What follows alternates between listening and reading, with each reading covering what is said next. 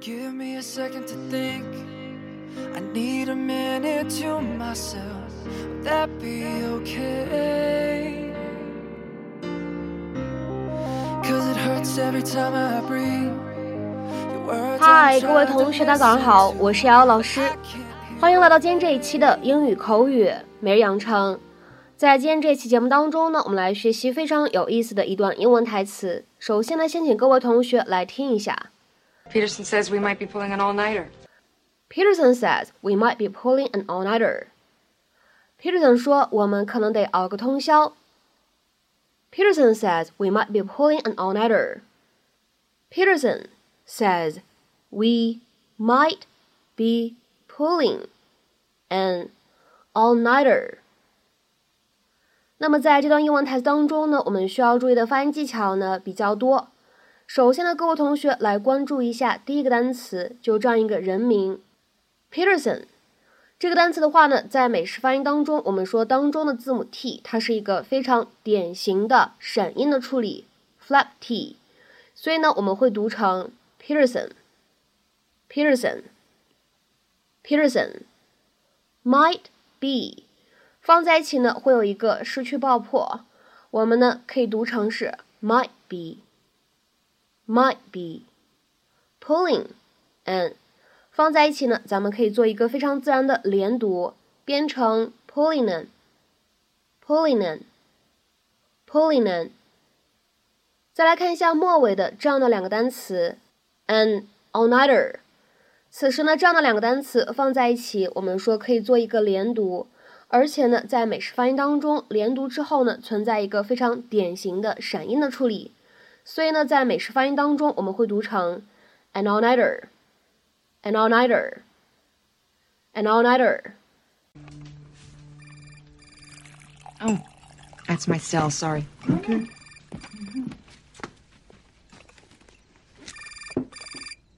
Oh God, it's Peterson. Excuse me. Peterson? Hello. Yeah. So this is quite a show you put on tonight.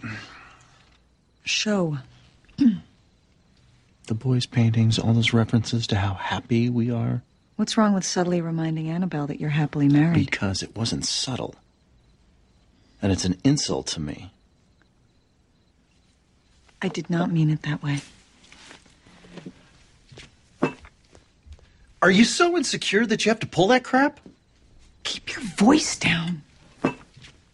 It doesn't matter if she has feelings for me as long as I am not interested. Have I ever, ever given you any reason to doubt me?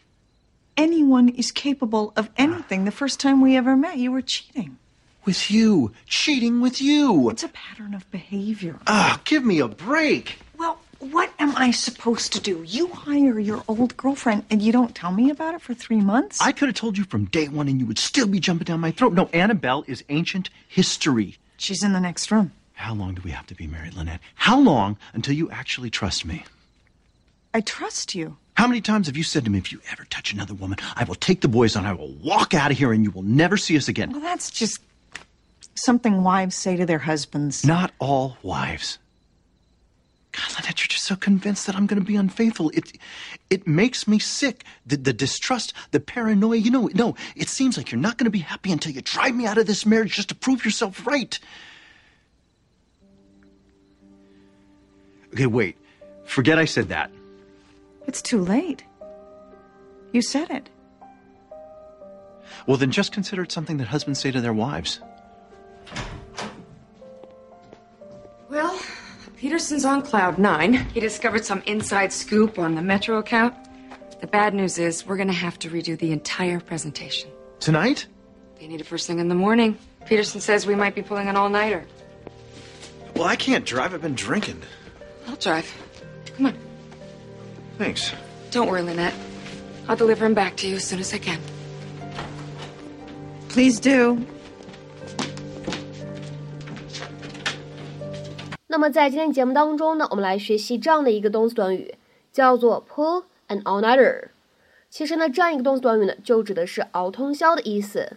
我们来看一下对应的英文解释：to remain awake all night long, especially so as to study or to complete something。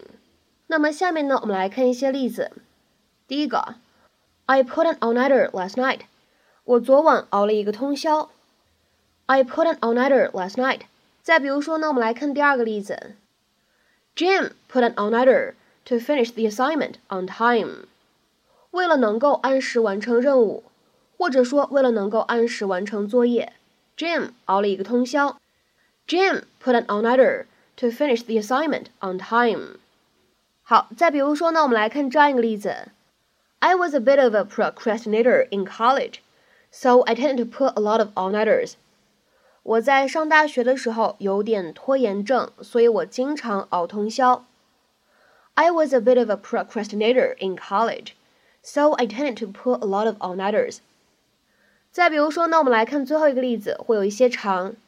Jeff put an all-nighter on Thursday to get his report finished for work by the deadline today.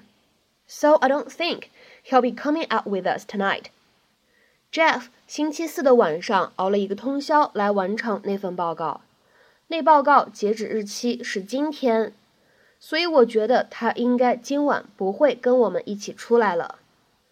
Jeff put an all-nighter on Thursday to get his report finished for work by the deadline today. So I don't think he'll be coming out with us tonight. 那么在今天节目的末尾呢，请各位同学尝试翻译下面这样一个句子，并留言在文章的留言区。He put an all-nighter to study for the exam. He put an all-nighter to study for the exam. 那么这样一个句子应该如何去理解和翻译呢？期待各位同学的踊跃发言。我们今天这期节目呢，就先讲到这里，拜拜。